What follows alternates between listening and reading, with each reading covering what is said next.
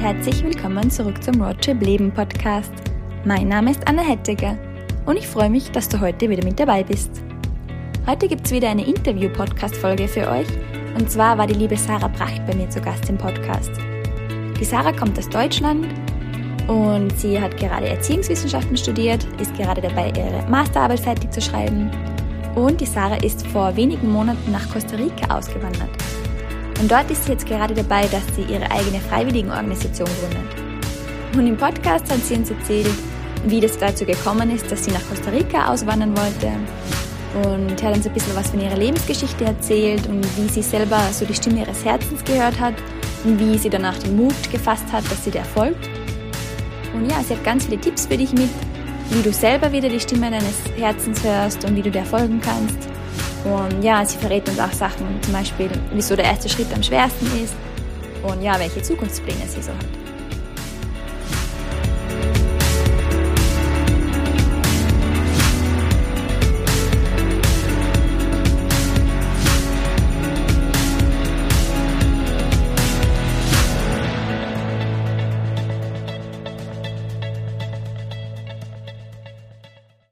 Ja, hallo Sarah, schön, dass du da bist. Hallo Anna, schön, dass ich da sein darf.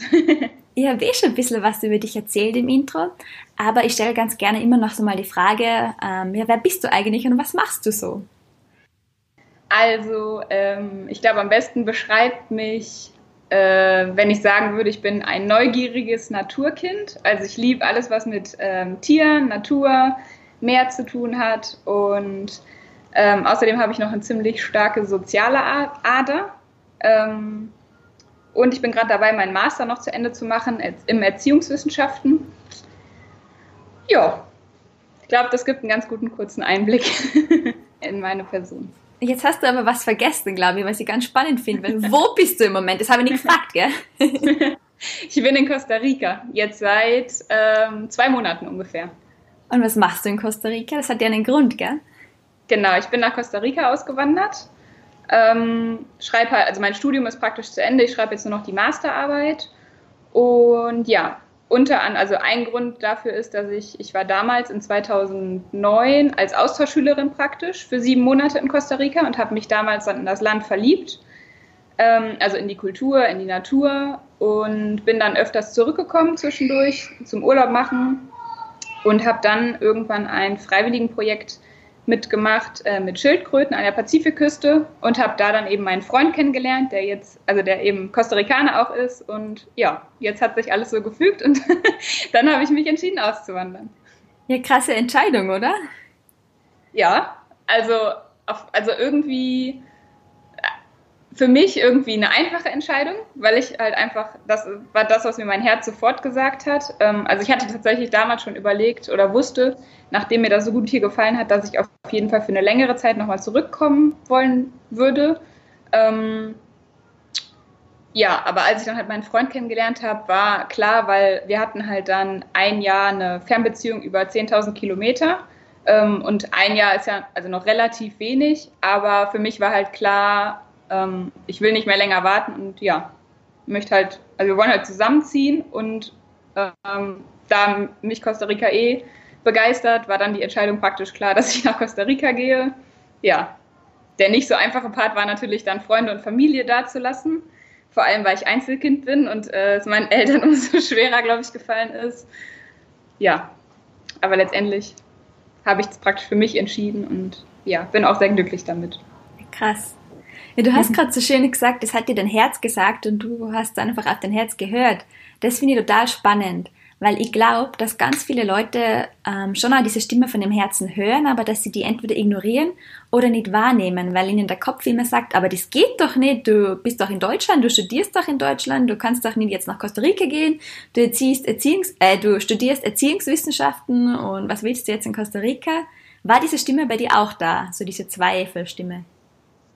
Ähm, ja und nein. Also zu dem Zeitpunkt würde ich sagen, wo ich das entschieden habe, beziehungsweise also da in dem Projekt, wo wir uns kennengelernt haben, da war ich eh so weit, also war praktisch mitten im Dschungel, da gab es nichts drumherum. Da waren eben wir nur, nur wir Freiwillige ähm, und ähm, ja, die Natur.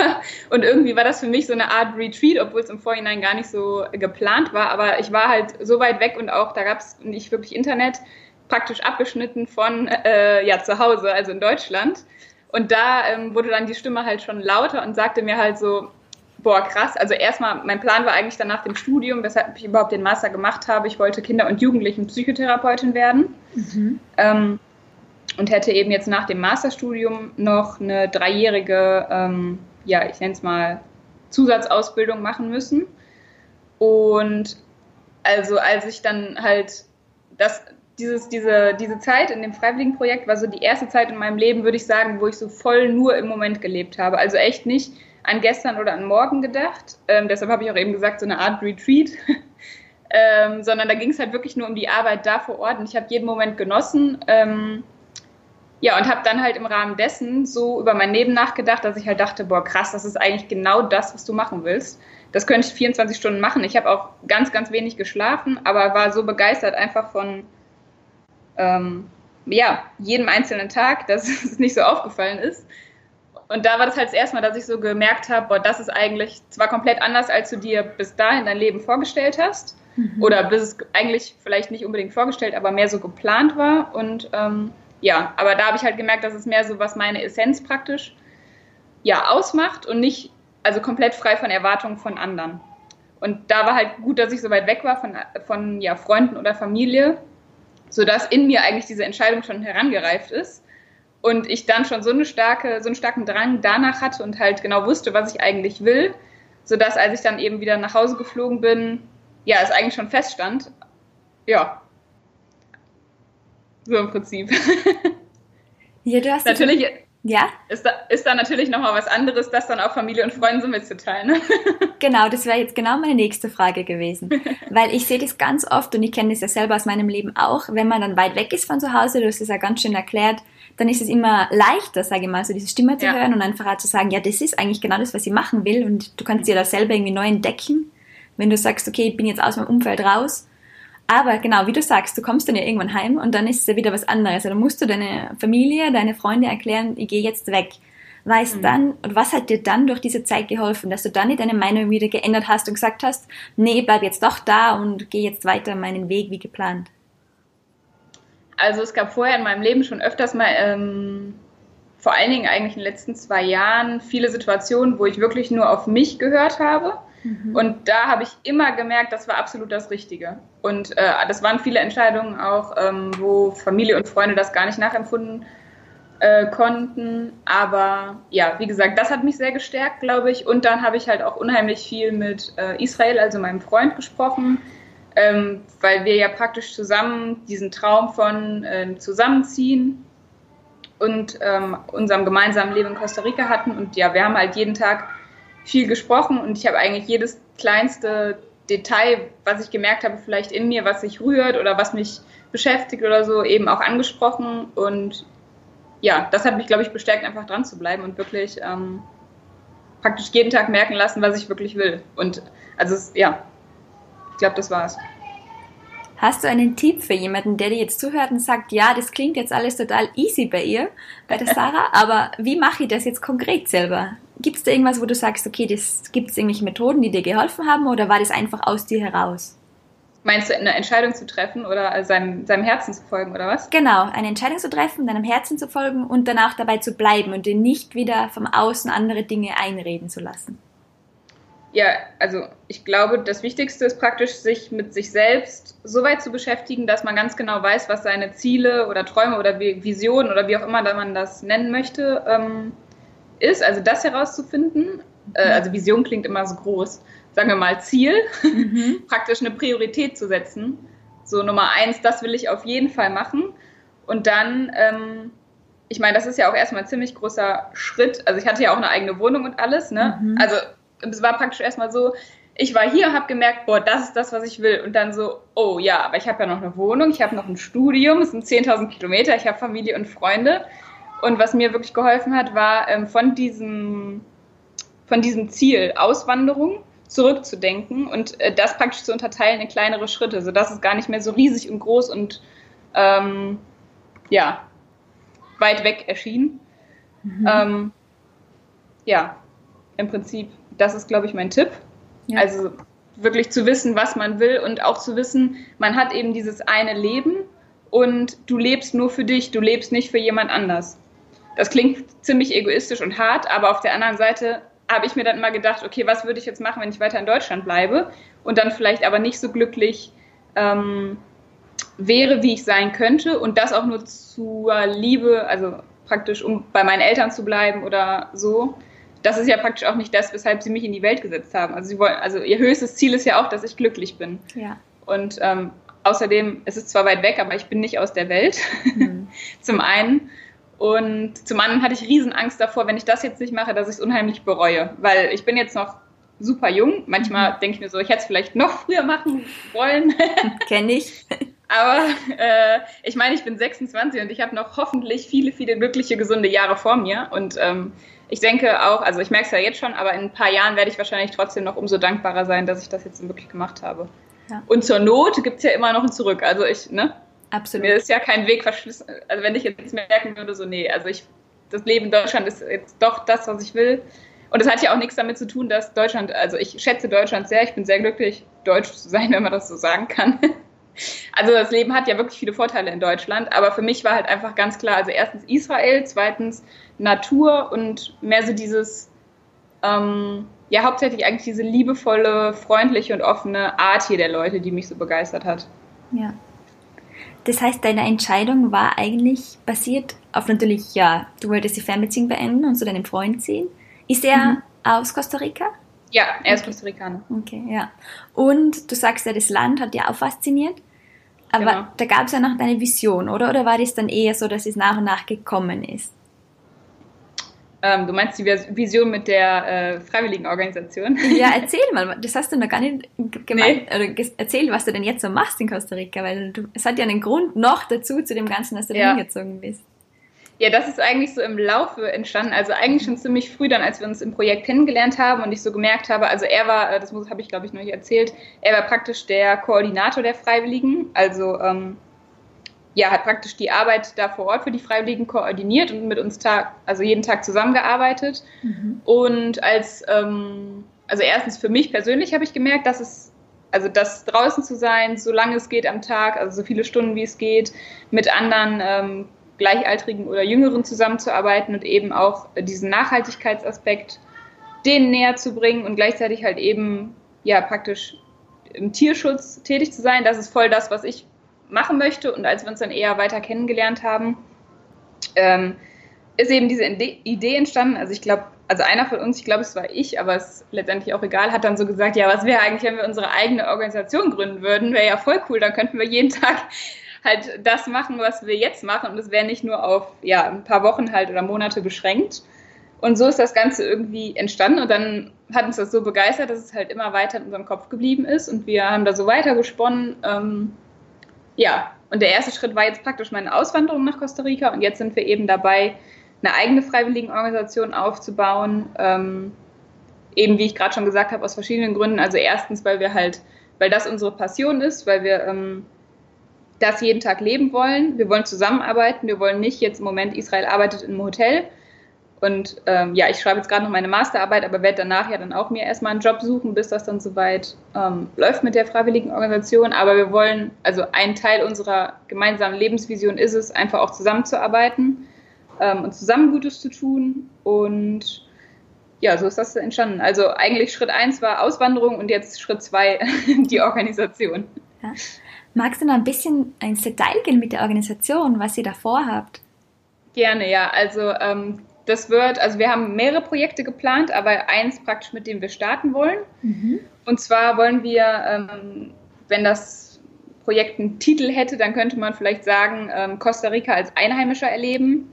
Weil ähm, wir sehen es ganz oft, also vor allen Dingen auch hier, wo wir wohnen, ähm, in Nosara, das ist ein ähm, ja Gott sei Dank nicht so überlaufen, aber es gibt schon viele Touristen. Ähm, kleiner Ort am Pazifik, ähm, der hauptsächlich bekannt ist für Yoga und Surf.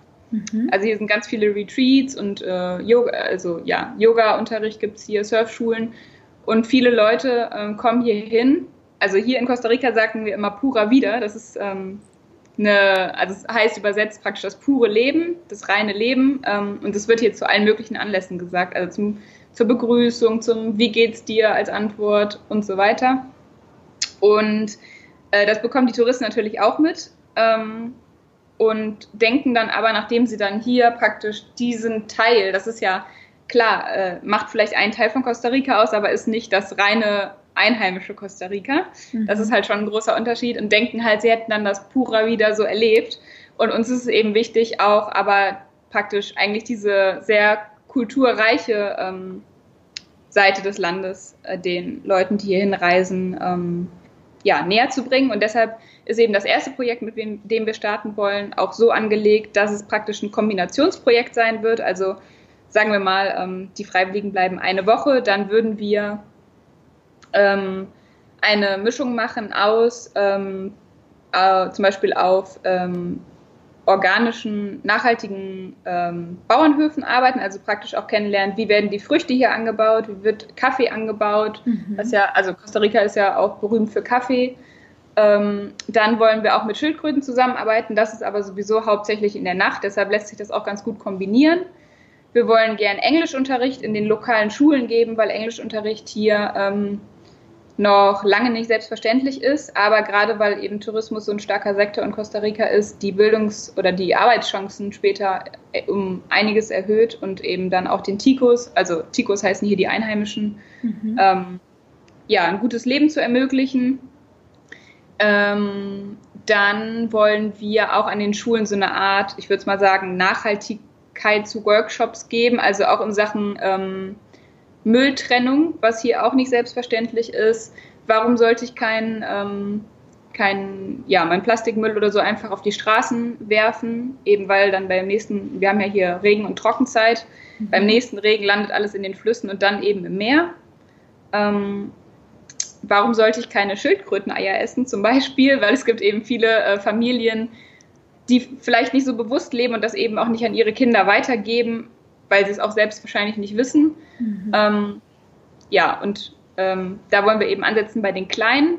Dann wollen wir Beach, äh, also Strand-Cleanups machen ähm, und Straßen-Cleanups. Ähm, wir haben auch geplant, äh, so Kunstprojekte zu machen, praktisch mit dem Müll, den wir aufsammeln, äh, dann irgendwie Skulpturen zu bauen, zum Beispiel Schildkröten oder Wale und die entweder am Strandeingang zu platzieren oder auf irgendwie Straßenkreuzungen oder so, um eben auch da wieder darauf aufmerksam zu machen, ähm, ja, wie wichtig es ist, eben einen bewussten Umgang mit Müll ähm, zu pflegen. Ja, im Prinzip so. Also so eine, so eine Art Kombinationsprojekt sein. Dann haben wir auch geplant, ähm, hier, ähm, ich weiß nicht, ob du es wusstest, aber äh, es gibt fünf sogenannte Blue Zones auf der Welt. Mhm. Das, äh, eine davon ist hier, ähm, also Costa Rica besteht praktisch aus der Landzunge und dann einer Halbinsel und wir wohnen auf der ähm, westlichsten Seite dieser Halbinsel, Nicoya. Ähm, und das, die zählt unter anderem neben ähm, Okinawa in Japan, einem Ort in Kalifornien, ähm, Sardinien in Italien und einem Ort in Griechenland zu diesen Blue Zones. Und das bedeutet, dass da Studien nach ähm, die Lebenswahrscheinlichkeit am höchsten ist. Also Leute werden hier ähm, also locker 80 und nicht selten auch 100 oder über 100 Jahre alt. Ja, spannend. Ähm, das hängt eben zusammen mit Ernährung, mit ähm, täglichem in der Natur sein, mit sozialen Kontakten, mhm. äh, mit der ja, Lebenszufriedenheit. Und äh, wir wollen eben auch die älteren Menschen, die natürlich auch oft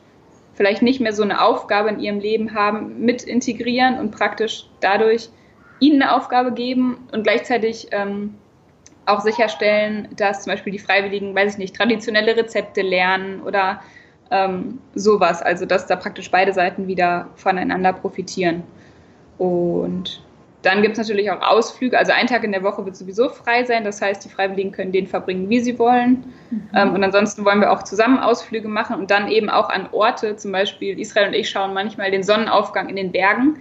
Aber das sind eben Orte, da kommst du nicht hin, wenn du es erstens nicht weißt. Und da gibt es auch keine Touren hin. Mhm. Also keine ähm, touristengeführten Touren. Und ja, so wollen wir eben auch eine andere Seite des Landes praktisch nahebringen. Und genau, das ist der Plan. Wow. Das ist ja einiges, was ihr vorhabt. Ja. Krass. Das stimmt. Du ja. hast vorher schon so schön eine Methode erwähnt, dass du sagst, wenn irgendwas dir total groß erscheint, irgendein Ziel, dann brichst du es in kleine Schritte runter. Mhm. Was wären da jetzt die nächsten Schritte in Richtung Organisationsgründung? Weil alles, was du jetzt gesagt hast, das kann man ja locker über zehn Jahre hinweg aufbauen, oder? ja, vermutlich. Also zunächst einmal sind wir gerade dabei, oder hauptsächlich ich eben, weil Israel auch Vollzeit arbeitet, ähm, Kontakte zu der Community zu knüpfen. Also mhm erstens, weil uns, also wir sind ja gerade mal vor ja, sechs, sieben Wochen hier hingezogen. Israel mhm. hat hier vorher auch nicht gewohnt, also er ist praktisch auch neu hier. Okay. Ähm, und zum einen wollen wir eben viele, also viele Leute, wie es geht, kennenlernen.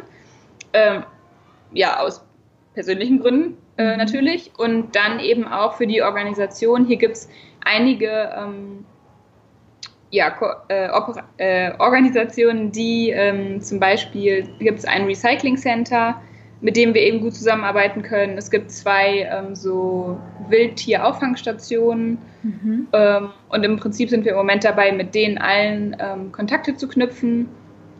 Und ja, weil wir eben später dann vorhaben, mit denen auch zu kooperieren. Und im Moment sind wir auch dabei, selbst Freiwilligenarbeit praktisch zu leisten, immer mal wieder. Ähm, ja, mhm. genau.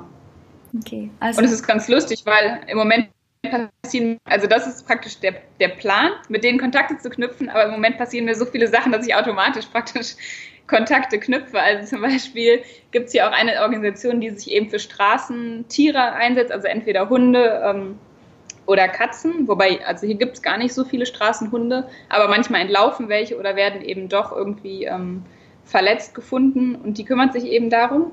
Und ich habe vor ein paar Wochen zum Beispiel zwei, zwei Monate alte ausgesetzte Kätzchen gefunden oh. und habe dadurch praktisch Kontakt aufgenommen mit den Leuten dann von der Organisation. Oder letztens ähm, habe ich äh, einen Brüllaffen verletzt gefunden, der ähm, hier gibt es viele, also wir wohnen praktisch relativ im Dschungel, also hinter uns, äh, ich weiß nicht, ob du es sehen kannst. Ah ja. Da ist praktisch Sehr schön direkt, ja, direkt Natur und ähm, wir sind praktisch das letzte Haus von einem Berg. Und ähm, Dadurch, dass aber auch eben solche naturangebundenen Dörfer immer weiter ausgebaut werden und eben auch mit Stromversorgung und so ähm, vernetzt werden, ähm, werden eben ja, Stromkabel gezogen und ähm, aber die sind dann eben genau da, wo eben eigentlich zum Beispiel Affen oder andere Wildtiere die Straße kreuzen oder ja, die Affen benutzen sie praktisch als Hilfe und kriegen dann oft Elektroschocks und sind entweder direkt tot oder ähm, werden ähm, schwer verletzt hm. wenn die eben nicht ähm, isoliert sind, diese Kabel. Und ja, da habe ich auf jeden Fall einen Affen gefunden und dann eben bei einem von diesen Wildauffangstationen äh, angerufen und ja, habe da jetzt eben auch Kontakte. Und von daher schickt mir das Universum im Moment ganz viele Situationen, ja, um uns zu helfen. Das ist eine schöne Geschichte. Ja. Und das ist ja was, was ich selber auch schon äh, festgestellt habe, sobald du mal den Mut hast, loszugehen und irgendwie so, zu sagen, okay, das ist jetzt meine Vision, das will ich machen und ich gehe jetzt mhm. die ersten Schritte dafür, dann schaltet sich das Universum oder wie auch immer man es nennen will ein und sagt, okay, da schau, da kriegst du ein bisschen Hilfe von mir.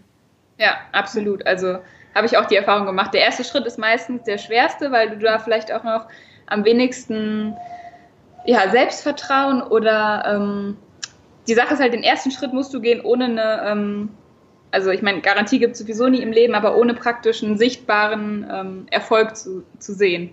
Die Erfolge stimmt. kommen ja erst, nachdem du was getan hast. Das stimmt, ja. Das habe ich so noch nie gesehen, ja. aber da hast du recht.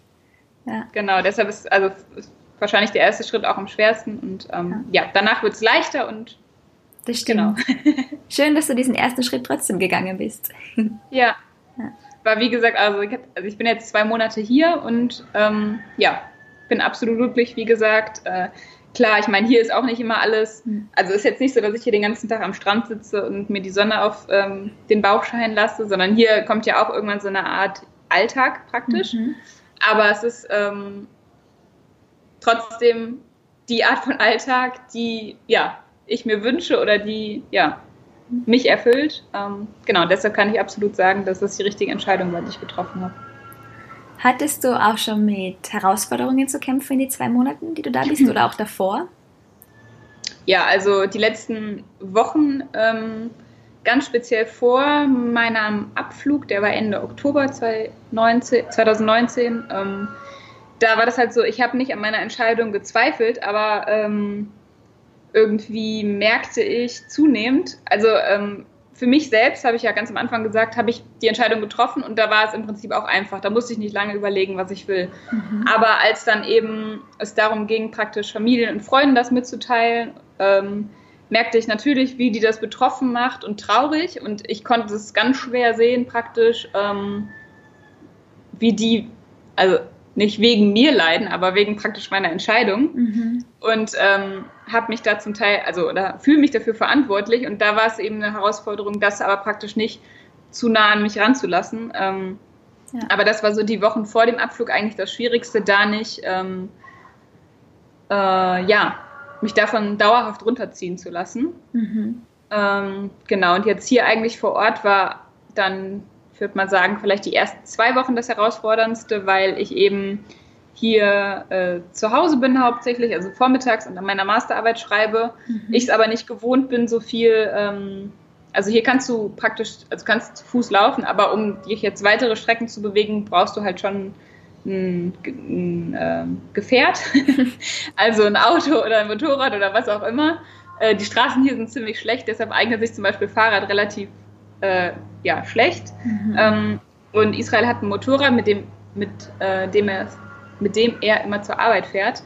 Auto haben wir noch nicht, das ist sozusagen auch der nächste Schritt dann vor der kommenden Regenzeit. Ähm, aber dementsprechend bin ich eben gar nicht mehr so mobil wie zu Hause, weil äh, hier gibt es Busse, aber die fahren halt alle paar Stunden und auch nicht direkt vor deiner Haustüre. Mhm.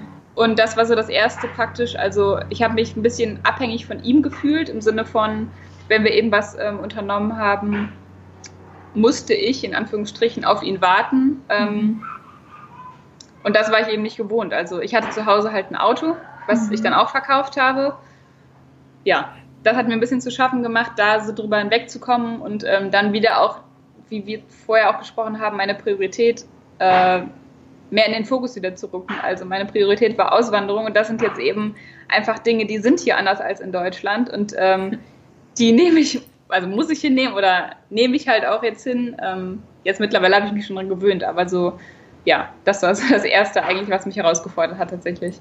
Ja, das kann ich nachvollziehen. Ja. ja auch das mit Mobilsein. Mir geht es im Moment gerade so, ich bin jetzt wieder zu Hause auf Besuch. Gerade mhm. eben für Weihnachten bin ich nach Hause gekommen, in Österreich eben, ich bin aus einem kleinen Dorf in Österreich.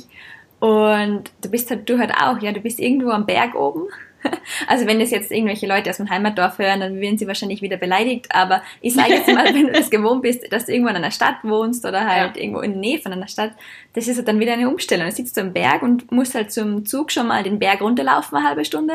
Mhm. Und dann natürlich auch wieder hoch und dann musst du erst den Zug nehmen und ah, da geht dann auch nicht jeden Tag ein Bus oder halt nicht, ja. nicht öfters wie zwei, dreimal am Tag. Also ich mhm. kann das nachvollziehen, wie es dir da geht. Ja. ja. Das Gute ist, hier gibt es eigentlich, hier gibt es Taxis. Ähm, günstig wahrscheinlich. In Form von Tuk-Tuks, relativ günstig, ja, aber mhm. trotzdem willst du auch nicht für jeden, ja, Klar. jedes Mal dir ein Taxi rufen. Ne? Und Klar. dann ist es immer so, dass ich halt abschätze, okay, ist es jetzt wirklich notwendig ja. oder nicht? Äh, genau. Ja. Aber ja, wie gesagt, jetzt habe ich mich schon dran gewöhnt. Und wenn wir dann ein Auto haben, wird es ja eh anders. Und dann weiß ich es wahrscheinlich auch umso mehr zu schätzen wieder. Das stimmt, auf jeden Fall. Ist der Besuch in der Heimat schon geplant oder lässt du das jetzt mal auf dich zukommen? Äh, meinst du, dass ich nach Deutschland fliege? Ja. Ja, ich fliege im März ja, für, schön. Äh, ja, für dreieinhalb Wochen äh, nach Deutschland, genau. Um eben Familie und Freunde zu sehen und meine Masterarbeit abzugeben, mhm. um das abzuhaken. Und ja. ja. genau. Und nächste Woche kommt meine beste Freundin mich besuchen, da ja. freue ich mich schon tierisch drauf. Schön. genau. Ja. ja, du machst ja jetzt noch fleißig deinen Master fertig. Mhm. Hat das, oder warum machst du den fertig? Du würdest ihn jetzt eigentlich für die Pläne, die du hast, nicht brauchen. Genau. Ja, gute Frage. Habe ich mich auch schon gefragt. Wahrscheinlich jeden Tag, wenn du vor der Masterarbeit sitzt, oder? Ja, so ungefähr. Kann ich mich noch gut erinnern, ja. ja, aber äh, nee, letztendlich denke ich mir, ich habe jetzt zwei, ähm, zwei Jahre da voll rein investiert und mhm. eben auch in Unterstützung von meinen Eltern, ähm, für die ich unheimlich dankbar bin, ähm, erhalten und ja, ich, man weiß nie, was noch kommt und irgendwie fühlt es sich für mich richtiger an, jetzt zu Ende zu machen, als jetzt kurz vorm Ziel. Und ich bin ja wirklich kurz, kurz, kurz vorm Ziel, zu sagen, nee, mache ich jetzt nicht mehr. Und zum Beispiel, ich habe auch ähm, für meine Masterarbeit, also ich mache so eine Auswertung und Analyse von Interviews.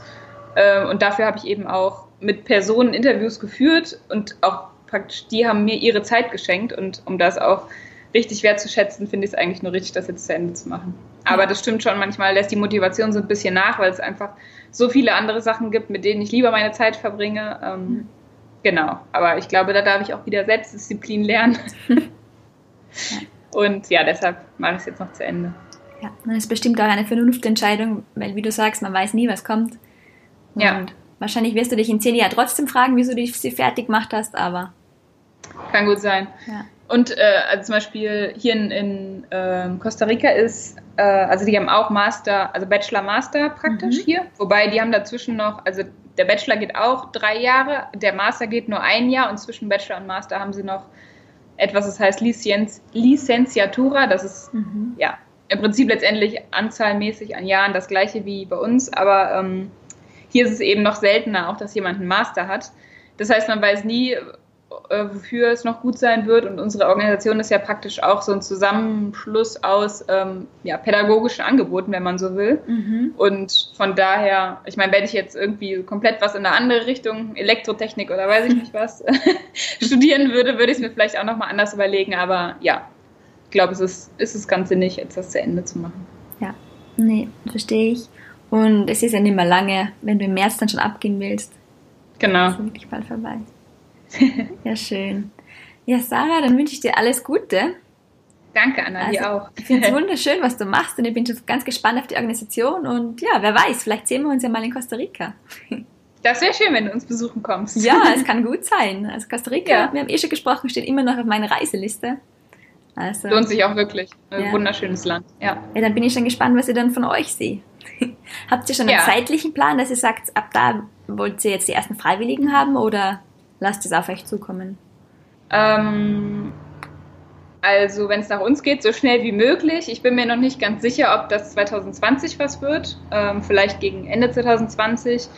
Ist halt auch noch viel, ähm, was wir an ja, Bürokratiekram da praktisch durchboxen müssen. Ähm, ja. Aber ansonsten ist eigentlich das Ziel 2021 definitiv. Ja. Und habt ihr auch schon einen Plan, wie ihr die Organisation finanziert oder wollt ihr dann Vollzeit dafür arbeiten oder habt ihr schon vor, dass ihr nebenher noch irgendwoher Geld reinbringt?